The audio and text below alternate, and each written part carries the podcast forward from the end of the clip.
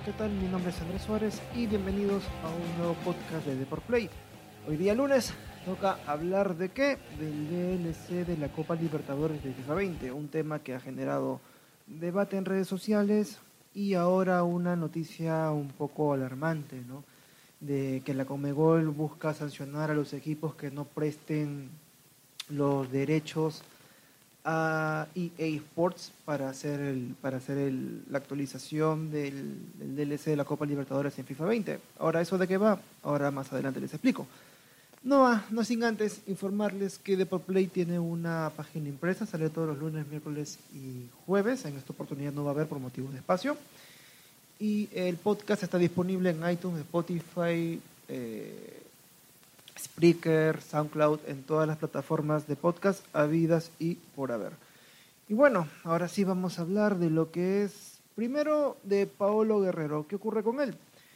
Eh, de manera muy particular, Paolo Guerrero este, forma parte de la liga brasileña, como sabrán, él juega en el Internacional de Porto Alegre.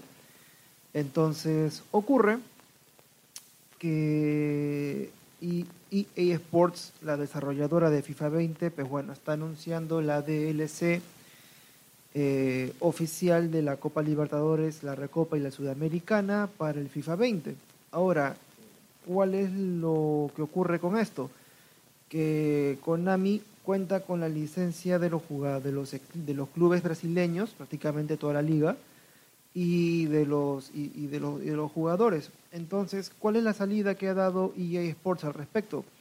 Eh, a pesar que FIFA 20 sea, eh, valga la redundancia, un videojuego oficial de la FIFA, y siendo la FIFA el ente máximo, la autoridad máxima de los equipos internacionales de todo, de, de internacionales a nivel global, o sea, internacionales a nivel oficial, institucional, este, prácticamente EA Sports a través de la FIFA tendría pues el monopolio sobre las licencias de los equipos, nombres, jugadores.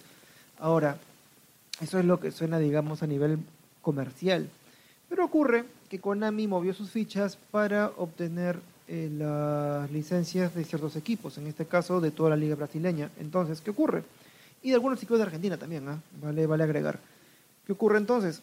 Que bueno, lo que ha decidido EA Sports para el DLC de la Copa Libertadores en FIFA 20 es cambiar el rostro y el nombre a los jugadores. Entonces tú podrás ver las, los escudos oficiales de, los, tus equipos favoritos del Brasileirao. Hablemos del Internacional de Paolo, el, el, este, el Fluminense, el Flufla, todos y tienen un nombre distinto. ¿Y qué ocurre con, qué ocurre con Polo Guerrero? Pues bueno, Polo Guerrero aparece como Helton Selenova. Él es el atacante del, del, Internacional de Porto Alegre. Ha sido reemplazado con este otro nombre, Helton Selenova. Y, e incluso han cambiado la alineación inicial. Entonces, es prácticamente está jugando con un cascarón. Está jugando con el cascarón del equipo, pero con caras cambiadas. Eso es algo que le ha caído mal a los jugadores, a la comunidad de FIFA 20 eh, sin embargo, son ya temas comerciales. Ahora, eh, ¿qué ocurre con esto?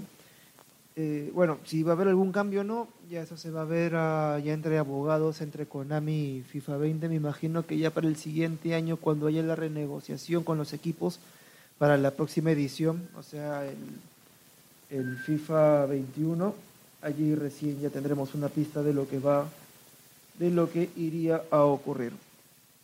Ahora, ¿qué dice la página oficial de FIFA 20? Les leo, abro comillas. Luego de descargar el DLC, serás capaz de jugar con los auténticos kits de los equipos brasileños en el modo kick-off, modo carrera y en el modo torneo de la Copa Libertadores. Sin embargo, los nombres y apariencias se mantendrán genéricos. Los jugadores de los equipos de Brasil no serán incluidos en Ultimate Team. Entonces, ya por ese lado va a haber una mecha enorme entre Konami y EA Sports para poder hacer algo al respecto, ¿no? Ya que la idea del FIFA 20 es contar con todos los equipos habidos y por haber, y Konami está que le friega un poco la fiesta, porque consiguió licencias exclusivas. Recordemos que, por ejemplo, sin ir muy lejos, Boca Juniors tiene la licencia exclusiva para Konami y en, y en el FIFA 20 no aparece Boca Juniors, aparece Buenos Aires FC, si no me equivoco. Entonces están en esa dicha. Ahora, el tema no queda allí y es que al tener la, o sea, quien, intermedia en la, en la licencia oficial de la Copa Libertadores y Sudamericana en FIFA 20 es la Comegol, la organización regional de la FIFA en América. Y bueno, y de acuerdo con una información de ESPN Brasil, la Comegol avisó a todos los equipos que haría respetar su manual de derechos comerciales y marketing. Entonces, en caso que los clubes no otorguen una garantía escrita para la cesión de derechos de uso de videojuego. Eso quiere decir que ya este, EA Sports está atacando a los equipos de la región a partir ya de las normas comerciales y de marketing de la nivel Comegol regional. Y eso en verdad puede afectar a los equipos en la vida real. Y los equipos que han sido presionados por la Comegol, ¿cuáles son? Pues bueno, justamente los que no aparecen en FIFA 20, como el Boca Juniors. También ha sido presionado el Colo Colo de Chile, River Plate, Palmeiras, Atlético Fluminense, Atlético Mineiro, Corintia, Sao Paulo y Flamengo. Entonces, bueno, estos equipos van a tener que contestar en el lapso de 48 horas para suscribirse al para suscribirse al acuerdo con FIFA, si no la Comegol amenaza con excluirlos de la Copa Libertadores. Así están las cosas. Entonces, ya para ir cerrando un tanto el podcast, eh, Pablo Guerrero no aparece si quieres jugar con él en un videojuego, no tendrás que recurrir a FIFA 20, a pesar que tengan las licencias de la Copa Libertadores si no tendrás que recurrir al, este, al PES 2020. Eso de momento hasta que se solucionen un poco los temas legales y comerciales. Ahora, por mi parte, me parece que EA Sports y la FIFA, y obviamente FIFA 20, van a tener las de ganar al tener el monopolio de todos los equipos y las suscripciones, ¿no? Si en caso tú tengas un acuerdo comercial con una empresa aparte, muy bien, lo podrás tener, pero no puedes dar exclusividad cuando tu participación en eventos oficiales de fútbol este, te exige ceder los derechos a la organización. Entonces, ya es ya el tema es diferente, ¿no?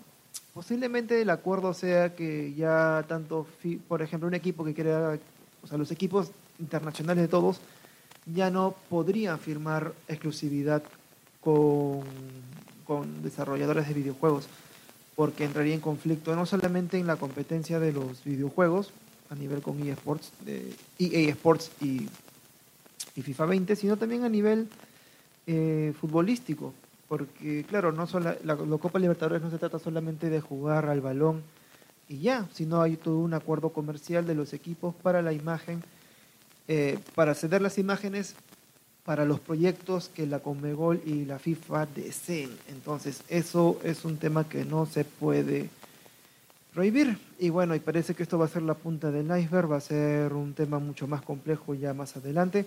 Habrá que esperar cómo responden los equipos que han sido que están siendo presionados para que cedan los derechos a pesar del contrato de exclusividad que tienen con Konami. Me imagino que por allí puede haber una multa de rotura de contrato con Konami si es que, o sea, tú tienes que elegir, ¿no? Entre jugar la Libertadores o mantener tu contrato con Konami y tienes que pagar de por medio. Entonces, no sé si pagar la multa será factible o van a compartir la licencia exclusiva, aunque ya no será tan exclusiva de Konami, Konami puede presionar, porque de alguna manera, si ya FIFA 20 se hace con todas las licencias de todos los equipos y Konami no se hace con nada, porque ya no tendría derecho a exclusividad, ya mataría el juego. O sea, PES sería un videojuego genérico de fútbol, un simulador. Se acabó.